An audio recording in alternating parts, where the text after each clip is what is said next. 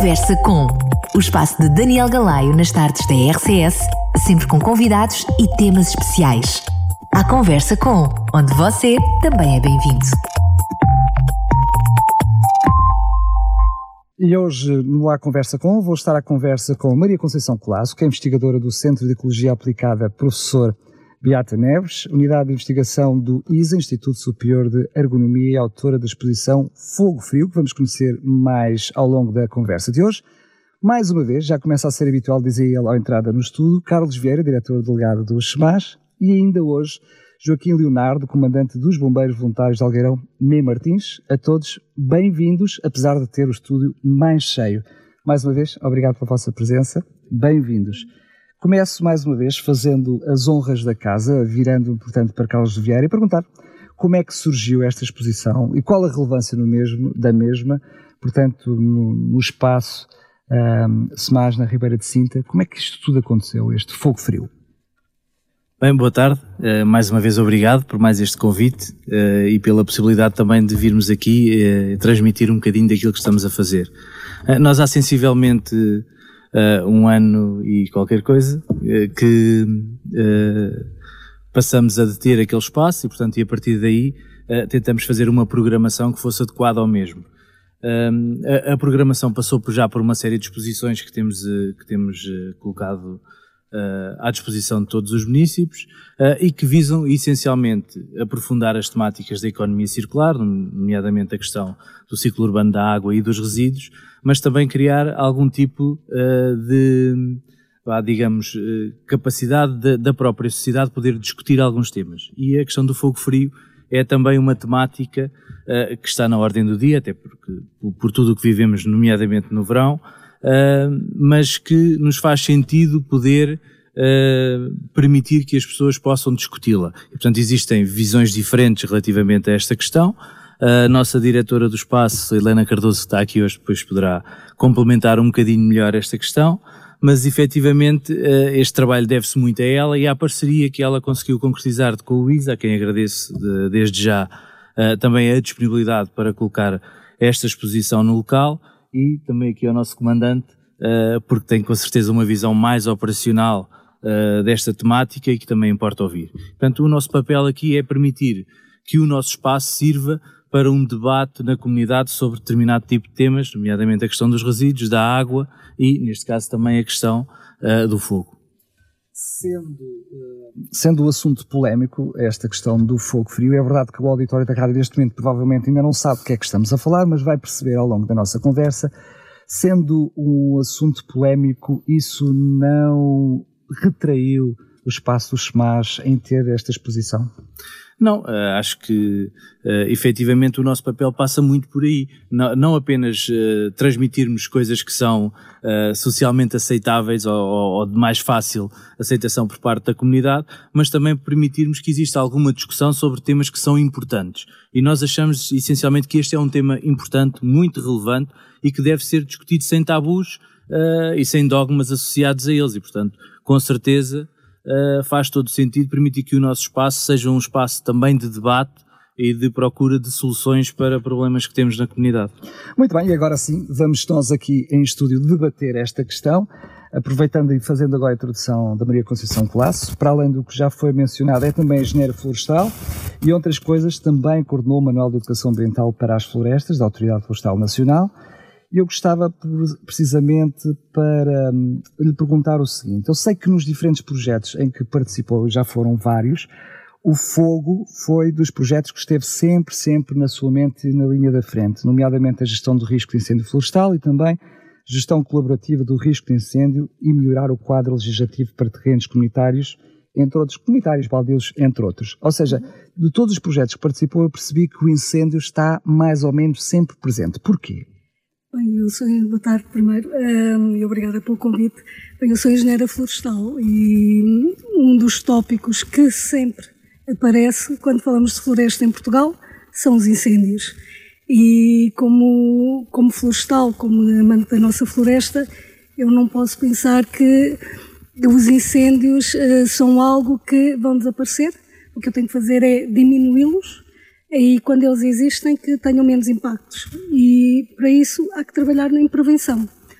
Portanto, todos, toda a minha carreira profissional, que já são quase 30 anos, tu assim até assusta, um, na verdade, ao longo dos quase 30 anos, tenho trabalhado muito em prevenção, e prevenção com os atores locais, eh, com associações, com proprietários, etc., mas também muito na parte da educação ambiental. Daí ter feito na altura um doutoramento em educação ambiental exatamente para trabalhar esta questão de uma forma otimizada e que fosse, pronto, que realmente funcionasse. Como é que surge esta exposição, esta exposição jogo? Eh, como é que isto funciona? Como é que surgiu esta ideia? Isto que é um espaço para crianças, jovens, adultos, como é que esta ideia surgiu? Bem, isto foi um desafio da, da Agência de Ciência Viva. Uh, o que aconteceu é que em 2017 houve o Orçamento Participativo de Portugal. E houve alguém que escreveu um, um texto de uma página a sugerir que trabalhássemos o fogo frio. Portanto, que trabalhássemos o fogo que é utilizado no inverno ou quando a meteorologia permite, tenha muita umidade, que seja a época mais fria, para prevenir os incêndios do verão. Portanto, será o fogo frio é exatamente isso, é como prevenir os incêndios de verão utilizando o fogo no inverno. Este desafio foi aceito pelo Luísa, portanto a agência falou connosco e nós aqui estamos eh, com trabalho com alunos com mestrado, eh, que fizeram um trabalho aqui em Sintra eh, para perceber a percepção das pessoas em relação aos incêndios, perceber como é que esta percepção ehm, se relacionava com a realidade dos fatos, é? da investigação, de, da área ardida, do número de ocorrências, e portanto foi muito interessante observar que há muitas diferenças. A população está ou está mal informada ou há muitos mitos em relação aos incêndios e aqui o comandante de certeza que tem várias histórias uh, à volta disso.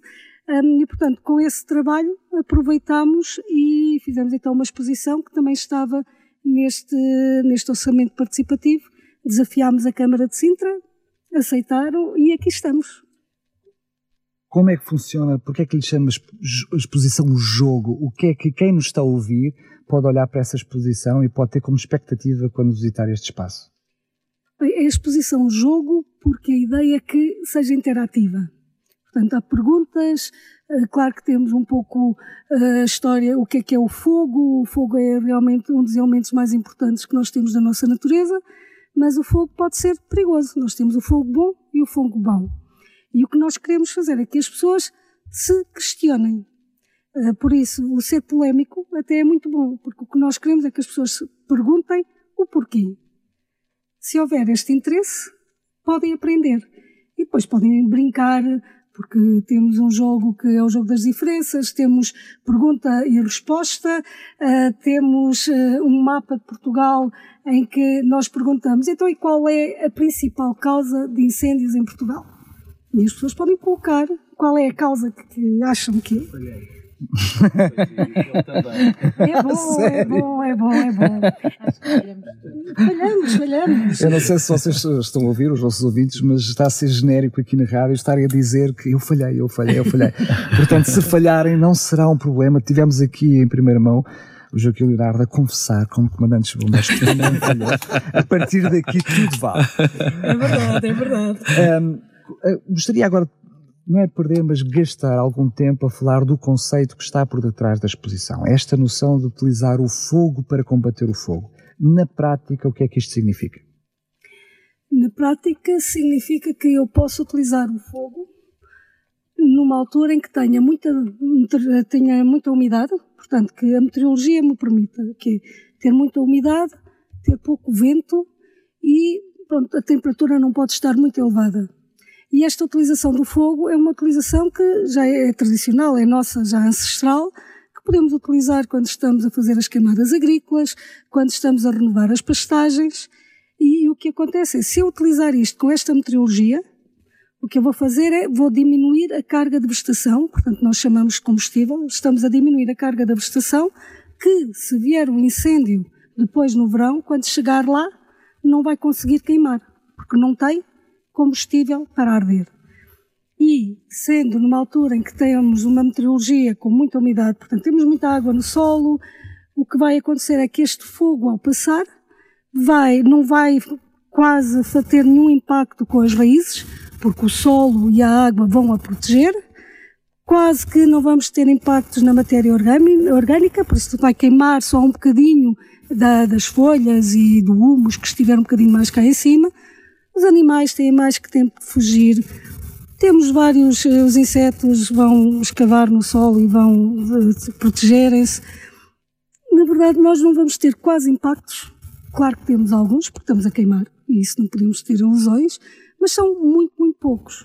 E fazendo isso, nós vamos criar aquilo que nós queremos na paisagem, que são os mosaicos. Portanto, nós queremos uma paisagem, queremos um território que não seja uma floresta contínua, mas que tenha partes que têm floresta, partes que têm terreno que quase não tem vegetação, outros que podem ter pastos, outros que até têm arbustos, mas estão mais espaçados, e eu consigo fazer isso com o fogo. Portanto, podemos utilizar de forma tradicional ou podemos utilizar de forma muito, muito profissional, que é o fogo controlado. E aí é um fogo que é profissional e só técnicos credenciados é que o podem fazer. Muito bem, eu já gostaria de falar disso um pouquinho mais à frente, porque queimas, queimadas, até a renovação de pastagens é algo que é cultural e é normal. No entanto, sabemos que tem muitos riscos associados. E, aliás, e também hum, sabemos que muitos incêndios em Portugal têm origem precisamente nessas questões das, questões das queimadas. A questão é Uh, apesar de ter apresentado aqui, eu diria, um, quarto, um quadro bonito, até cheio de mosaicos, eu pergunto-lhe então, também, já mencionou aqui um pouquinho os riscos associados, quem pode fazê-lo e de que maneiras é que são feitas, mas que riscos é que há associados também a esta prática? Então, se nós estivermos a queimar, se for a queima tradicional, ela deve ser feita quando temos a meteorologia correta. E para isso nós temos que, uh, há uns anos não havia esta plataforma, mas neste momento o ICNF e a ANEPS têm uma plataforma. Se quisermos fazer uma queimada, temos que inscrever-nos na plataforma e dizer: Olha, eu quero queimar neste local, neste dia, o meu nome é não sei quantos e uh, vou queimar acompanhado, tenho uma certa idade, etc. Portanto, implica um registro, então. Este registro vai ajudar a que os próprios serviços, primeiro, deem autorização e eles vão olhar para a meteorologia. Mas o que a exposição pede é que não só peçam autorização à ANEPS e ao SNF e aos municípios para queimar, mas que eles próprios olhem para a meteorologia. Porque se eu individualmente olhar, ok, eu vou ter muito vento. Vai chover, mas não, vai chover, nem, nem está nublado agora. Portanto, não interessa a previsão. Não, não, eu tenho que olhar para a meteorologia. E o nosso Instituto Português de Meteorologia, por isso o IPMA, tem uma, tem uma aplicação, tem o seu website que tem muita informação e nós temos que nos habituar. Eu sei que é difícil, mas nós temos que nos habituar a olhar para os dados que estão, que nos são fornecidos e atuar de acordo com o que a ciência e com o que os dados de campo nos dizem. Muito bem. Dá-me a sensação que, que o sol que partilhou connosco hoje, eh, agora, eh, leva a que forçosamente tenha que fazer mais questões. Mas eu vou dar aqui o intervalo, porque eu quero introduzir Boa. o Joaquim Leonardo aqui à conversa. Uh, Joaquim, para além de comandante bombeiros voluntários do Algueirão, uh, és também engenheiro da Proteção Civil, formador, também consultor de segurança, e eu quero te fazer uma pergunta clara. Pelo que ouvimos aqui, parece ser um assunto até muito consensual, mas não é. Porquê? Antes de mais, pronto, desejar aqui uma boa tarde pronto, a todos e dar aqui um agradecimento por este convite, porque é um tema que efetivamente é um tema simpático e polémico, não é? Como disse. E porquê? Uh, porque efetivamente, um, portanto, o fogo, o fogo controlado, que permite fazer uma gestão de combustível e criar as tais faixas e, no fundo, criar zonas de descontinuidade de combustível é muito bom porque permite aos bombeiros na situação de incêndio, que haja um maior controle dos grandes incêndios. Isto faz efetivamente toda a diferença nos grandes incêndios. Dando aqui exemplos uh, muito práticos, este ano tivemos aquele grande incêndio na Serra da Estrela, uh, portanto, e havia a rede, pronto, a rede de gestão de combustível, a primária, não é? Uh, e que, teoricamente, se tivesse conseguido ser utilizada de forma adequada, aquele desfecho daquele incêndio poderia ser eh, diferente.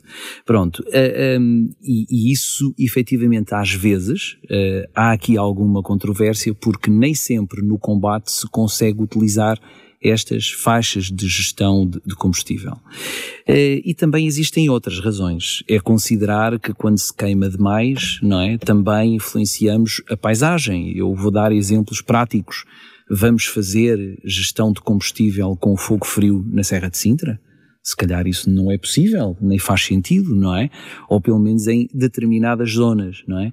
Se calhar se falarmos nas fraldas da Serra, que é responsável pelo maior número, portanto, de ignições junto da Serra de Sintra, se calhar faz sentido. Está nas fraldas.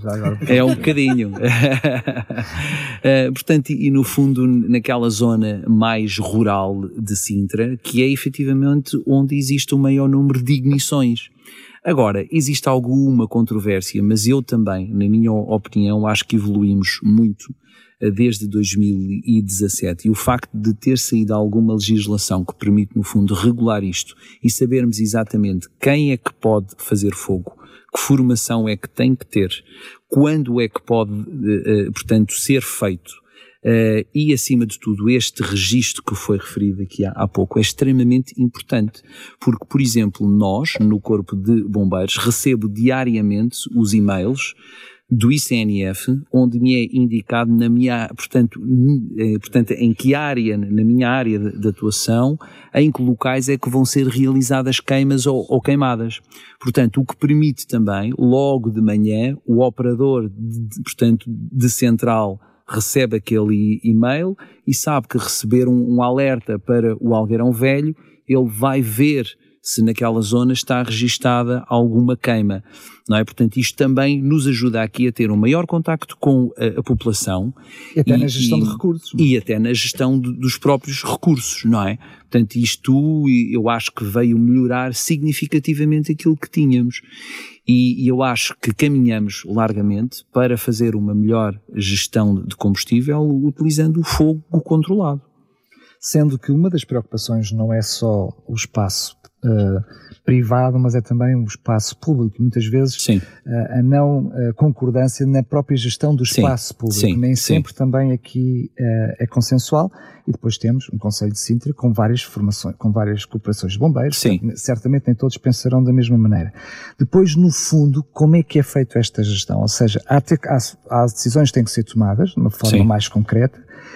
Um, como é que se faz depois a gestão desta informação toda?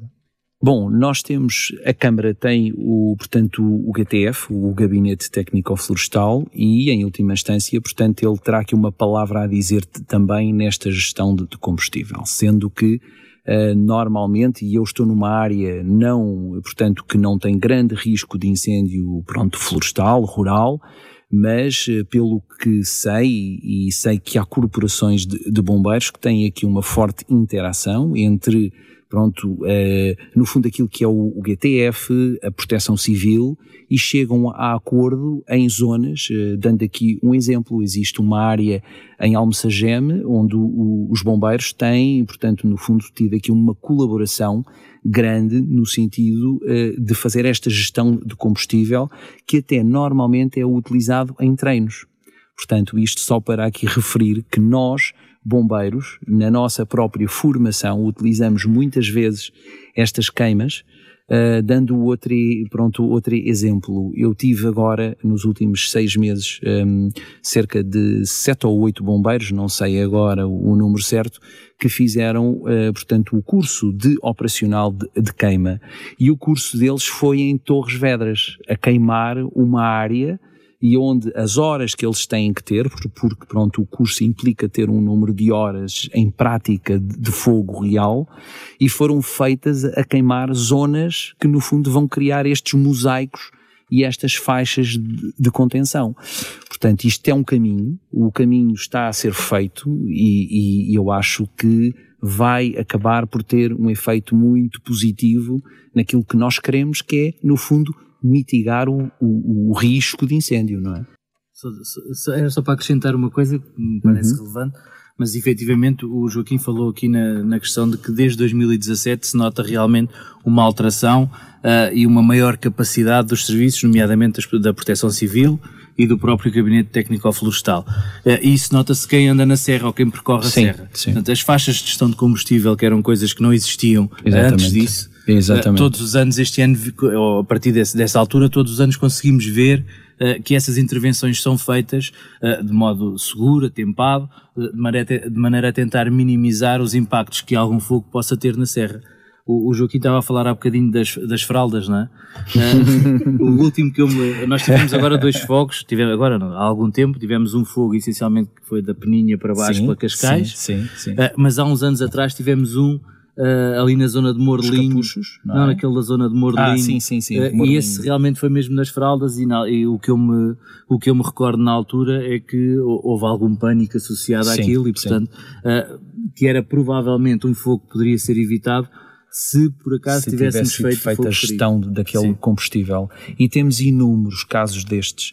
Uh, não há dúvida nenhuma que tem sido feita essa gestão até, e eu falo pouco aqui na Serra, porque felizmente a Serra tem tido poucos incêndios. Não é? E esperemos que assim se mantenha durante longos anos. Mas o que é certo é que também aparece aqui alguma controvérsia, e vou aqui partilhar. Uh, em 2017, não é? Toda a nossa percepção do risco mudou quando aquelas pessoas morrem naquelas estradas. E por acaso lembro-me de partilhar com algumas pessoas de, da Câmara, e na altura foram feitas até algumas reuniões em que participei, em que se falava na questão de algumas árvores uh, que estão em estradas da Serra, nomeadamente aquela da Lagoa Azul, que depois segue lá para cima para Uh, para, uh, portanto, a peninha. E, e, e, notei que em algumas pessoas houve ali alguma cegueira, eu diria esta palavra, que é, bom, então tivemos- corta essas árvores todas. Mas tivemos um movimento mas- também contrário. Sim, sim, exatamente. Por um isso é que este assunto é, é polémico, não é? Porque eu também, eh, e portanto aqui vou dar uma opinião pessoal, defendo que não podemos cair em excessos. E naturalmente eu não vou cortar 50 metros de, portanto, de árvores a partir das estradas. Isto iria mudar a paisagem da nossa serra, não é? Portanto, tem que haver aqui um equilíbrio. A gestão do combustível, até quando falamos de, de árvores, elas podem existir desde que não haja contacto entre eh, as copas, não é? Portanto, isto dando apenas aqui um, um exemplo, é possível que haja, eh, portanto, vegetação à beira da estrada, desde que devidamente gerida, não é? Portanto, é isto que às vezes gera alguma controvérsia na percepção de risco que algumas pessoas efetivamente possam ter. Muito bem. Vou ainda centrar-me mais daqui nada eh, sobre a questão da exposição e perceber a relevância dela, porque vamos perceber já que Sintra também tem, um, enfim, eh, uma característica muito particular, tem umas, um, uma, um, espaço urbano muito grande, mas depois tem um espaço rural também muito grande, eh, e muitas vezes de, de uma população mais desinformada, estamos a falar de uma população mais envelhecida, mas antes de ir aí, gostaria de perguntar de uma forma direta, quem pode fazer estas queimadas? Ou seja, eu tenho um terreno, percebo que tenho as condições, posso fazer, isto carece de profissionais, quem pode eh, fazer estas queimadas? Não sei se quer responder. se calhar assim, está, se está é- dotada de mais informação que eu. Se é queima ou queimada, pode fazê-lo. O que é que tem que fazer? Tem que se inscrever na aplicação e pedir autorização. Mas não é preciso formação nenhuma, não é preciso. Imagine, eh, estou a imaginar alguém agora, neste momento, nos cabris a ouvir-me eh, e a dizer: Aí, estamos de inverno, tenho que fazer ali uma queimada, ah, já sei que posso. Ah, o que é que tem para lhe dizer eh, àquele senhor que me está a ouvir nos cabris agora? Eu acho que deixa-me só dizer, posso só dizer uma coisa? Diz, diz, acho que diz. é, é de elementar bom senso uh, falar com uma das corporações de bombeiros de Sintra, se, se, se pensarem em fazer esse tipo Para de além do registro, não é? Para além da questão do registro, falar com uma, temos nove corporações de bombeiros, portanto eles Claro. podem dar um apoio muito mais próximo uh, para podermos fazer Há essa esse tipo de disponibilidade, em primeiro Ah, lugar. claro, claro que sim. Qualquer pessoa que vá a uma corporação de, de bombeiros tem naturalmente sempre alguém que fala com ela porque nós conhecemos eh, pronto, eh, eh, as áreas e essencialmente o risco que cada uma das áreas tem. Sabemos não só a casuística, ou seja, a frequência com que há ignições e o comportamento do fogo, não é? E tudo isto podemos aconselhar efetivamente as pessoas, que zona é que podem queimar, e é um pouco isto, é queima, queimada. Eu, eu, eu portanto, e, e nós ainda não falámos aqui nisto, mas na gestão Força, do, do combustível há aqui um aspecto importante, que é a gestão de sobrantes.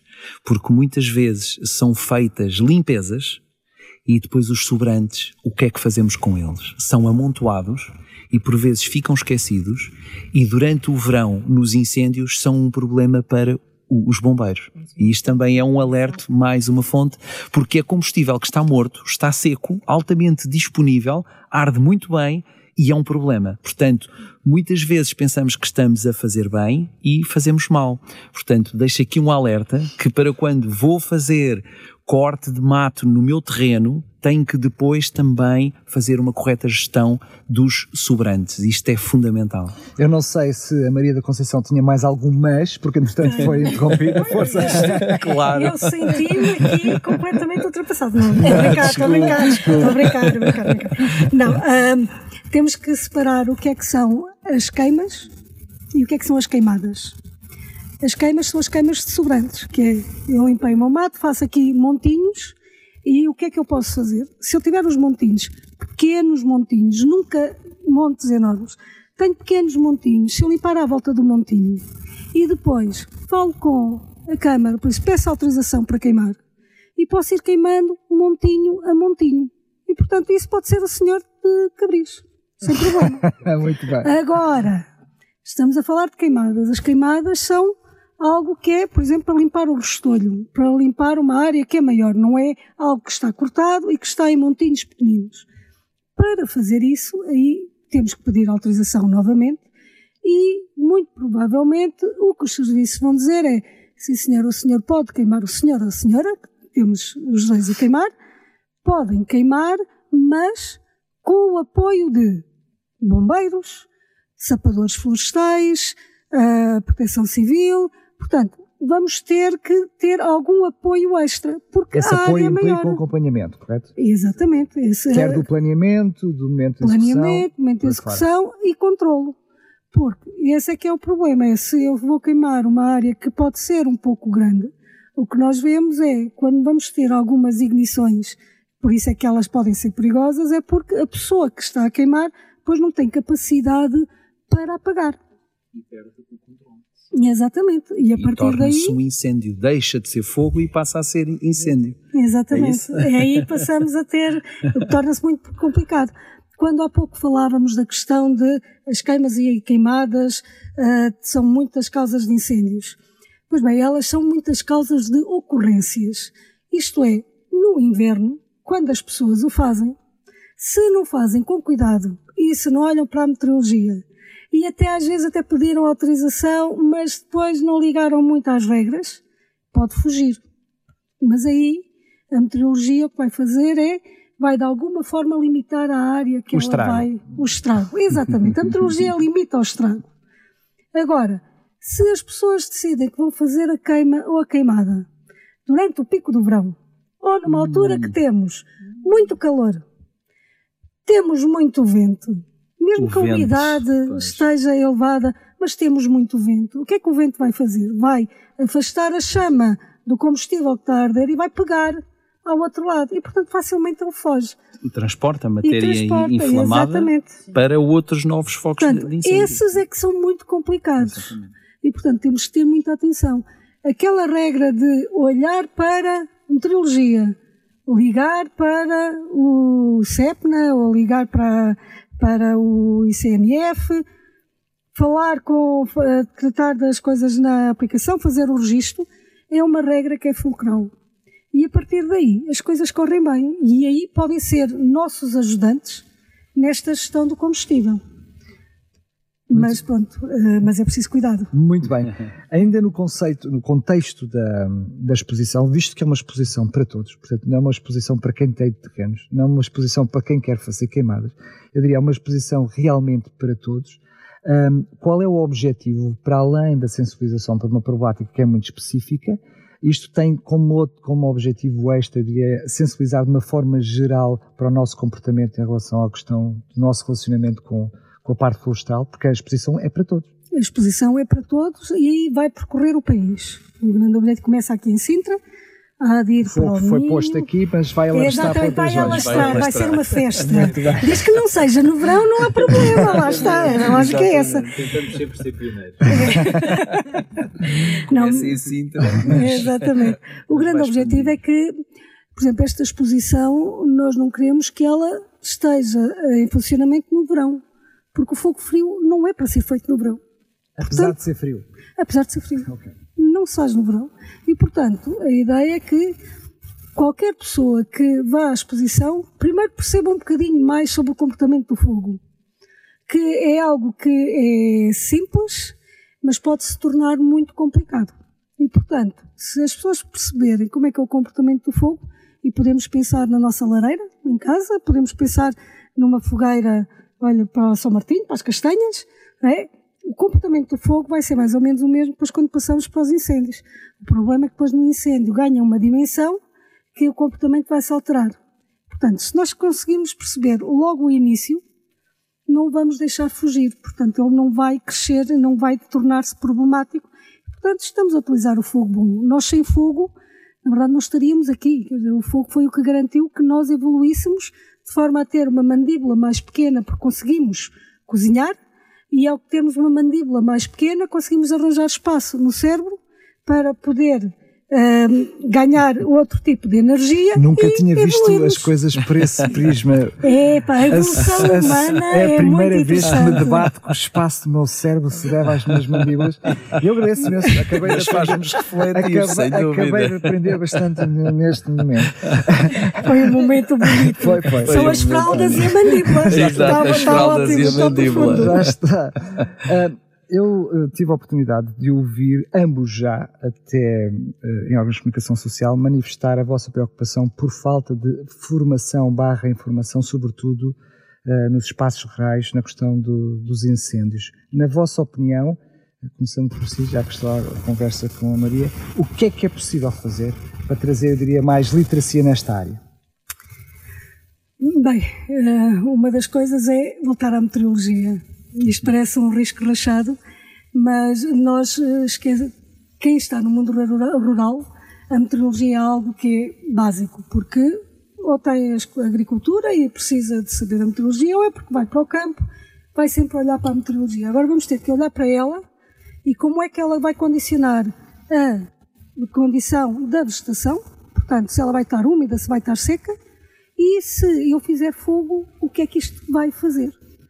Se eu trabalhar a meteorologia e trabalhar a meteorologia olhando para as alterações climáticas, porque nós neste momento, é, eu lembro quando era pequena, eu tinha as quatro estações muito bem definidas. E eu sabia exatamente quando era o outono, o inverno, quando chegava ao inverno já sabia, era muita chuva, mais casacos, etc. E agora vamos tendo aqui, vamos tendo várias flutuações. É um bocadinho, não é? Já dissemos que estávamos nos trópicos, não é? É verdade, é verdade. E, portanto, e, temperaturas altas. Portanto, vamos é, ter é que nos adaptar a isso. Eu acho que também. Força, força. Só, só para acrescentar uh, uma coisa, acho que um, um, dos programas que foi desenvolvido nos últimos anos e que acho que uh, tem tido alguma importância tem a ver com o programa dos, das aldeias seguras, sim, nomeadamente sim. zonas rurais. Sim. Uh, eu não sei se é exatamente esse o nome eh, mas eh, esse programa das aldeias seguras tem efetivamente uns embaixadores locais eh, e isso tem permitido, acho eu, pelo menos sensibilizar a população local para esta problemática dos incêndios e para, e para a necessidade de prevenção. E portanto acho que também foi depois sim, de 2017. Sim, sim. Uh, acho que também o programa Aldeias Seguras é, é um programa importante e que tem permitido algum tipo de, de passar a informação muito, muito relevante para as comunidades mais locais. Joaquim, faço a mesma pergunta. O que é que achas que pode ser feito para, te, para levar mais literacia nesta área, a questão da prevenção? Eh, eu também queria aqui reforçar esta questão das aldeias seguras. É, é um programa que está em funcionamento desde 2018, não é? Foi após os grandes incêndios de 2017 e que eu acho que tem tido um impacto muito grande uh, na cultura de segurança no meio rural face aos incêndios florestais. Um, mas eu penso que não é suficiente. Eu penso que há um, um aspecto, e isto eu vou generalizar, não só em relação aos incêndios florestais, mas em relação aos riscos coletivos, que nas escolas nós deveríamos ter uma cultura de segurança maior e as crianças terem, no fundo, acesso a informação, formação que tem a ver com os riscos coletivos, não é? Que tem a ver com os sismos, os incêndios urbanos, os incêndios florestais, uh, os acidentes, o que é o 112. Portanto, eu aqui sou, vou, vou a um campo mais vasto que não só os incêndios florestais e sem dúvida nenhuma que no meio rural uma maior incidência sobre este risco, onde, claro, fazer esta ligação aqui com as aldeias seguras que os projetos que tive oportunidade de ver, um sucesso extraordinário, porque efetivamente não só as pessoas se sentem mais seguras, como efetivamente estão mais seguras. Um, só dar uma nota relativamente aqui ao que disse o, o, o comandante e que tem a ver aqui com as escolas e dizer que a exposição, apesar de ter inaugurado há pouco tempo, no dia 15 de outubro, já foi visitada por várias escolas do Conselho de Sintra e não só. E deixar aqui um repto uh, uh, às escolas para virem ter connosco para as crianças poderem aprender um bocadinho sobre esta técnica, sobre o, o fogo frio, sobre o que é um incêndio. A experiência tem sido gratificante com os pequenitos do, do primeiro ciclo, uh, porque como quem ainda não viu a exposição tem que ir ver, existe um mapa de Portugal onde a pessoa coloca a tal eh, bola de autocolante sobre qual é que acha que é o incêndio em Portugal, eh, no, pelo país, eh, que tem aquela incidência, se é acidental, bem, não vou dizer mais nada para irem lá. E eles acharam muita graça. E, portanto, o mapa de Portugal ficou todo cheio de cor, o que é maravilhoso. E, portanto, eh, nós não nos importamos de tirar estes autocolantes, queremos que venham mais escolas que venham visitar este espaço, porque esta exposição insere-se naquilo que é a visão dos SEMAS de Sintra para este local, que é a defesa do, do património de Sintra também, sensibilizando para várias matérias uh, e dizer-vos que esta exposição também, como todas as outras que já aqui foram apresentadas, seguem aquilo que é a nossa linha de pensamento uh, e que uh, está relacionado com os objetivos do desenvolvimento sustentável. Este insere-se, obviamente, no, objeto, no objetivo número 12, que é a terra e a proteção da terra, e dizer-vos que venham visitar estamos à vossa espera. Uh, o nosso horário, agora vou passar à parte mais de publicidade. que também é necessária. o nosso horário é das 10 às 18, com, encerramos para o almoço das 13 às 14 e à segunda-feira uh, estamos uh, encerrados, mas se houver necessidade de abrirmos também as portas, estamos sempre no, no local, estamos sempre do museu e, portanto, venham-nos visitar, que não se vão arrepender. E, e dizer-vos só também que, relativamente, uh, paralelamente a esta exposição, existem mais duas que também uh, inauguramos uh, no mesmo dia, uma com produção própria dos SEMAS de Sintra e, e outra também numa parceria com as escolas do Conselho de Sintra, o agrupamento de escolas Alto dos Moinhos, em que uh, estão a, na Terrugem, exatamente, dedicado ao mar, também outro objetivo do, da ONU, não é? Com a Agenda 2030 e com estas metas todas que esperemos que a grande maioria dos países pelo menos vão dando aqui sinais. Portugal já o tem feito e, portanto, Sintra também está a fazê-lo e bem. Um, e venham, venham ao, ao espaço da Ribeira de Sintra. Muito bem. Muito bem. Uh, já me tirou a, a, outra pergunta, mas eu aproveito para fazer na mesma, apenas porque ela manifestou que há mais duas exposições, portanto, é se Carlos já nos pode dizer que exposições são essas que ainda estão. Uh, sim, a Helena já falou um bocadinho sobre elas, basicamente no dia 15 tivemos um 3 em 1, é? Uh, Usava-se muito há uns tempos no shampoo, eu não utilizo, não utilizo pouco, uh, não me estou a ver, mas pronto, sou careca e portanto não tenho muito essa necessidade, mas, mas efetivamente foi um 3 em 1 e portanto, além, de, além da exposição do fogo frio, Uh, tivemos também uh, a inauguração de uma exposição feita internamente, portanto, e aí a Helena teve uma preponderância muito grande e, portanto, foi uma grande impulsionadora desse, nesse, dessa exposição, onde falamos essencialmente sobre uma série de temáticas, nomeadamente a economia circular no âmbito dos resíduos, Uh, falamos também sobre a questão dos biorresíduos, a nova recolha seletiva que, queremos, que estamos a implementar em Sintra e que desde dia 1 de outubro passou a estar disponível para toda a gente. Falamos também de um projeto que é o CAI, o CAI ao chão, CAI ao mar, uh, e que basicamente tem a ver com sensibilizar as pessoas para não deitarem, entre outras coisas, as beatas uh, para as redes pluviais, porque efetivamente isso depois vai, vai terminar no nosso mar, ou poderá terminar no nosso mar. Um, e a terceira exposição, numa parceria com, uh, com a Escola de Altos Moinhos da Terrugem, com a turma C do sexto ano, se eu não estou enganado, acho que é assim.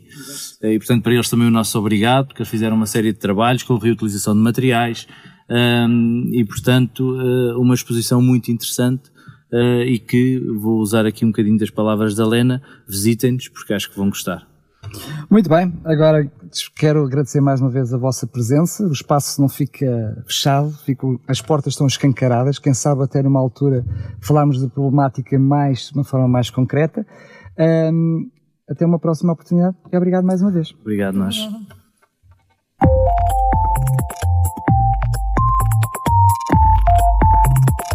Conversa com o espaço de Daniel Galaio nas tardes da RCS, sempre com convidados e temas especiais. A Conversa com, onde você também é bem-vindo.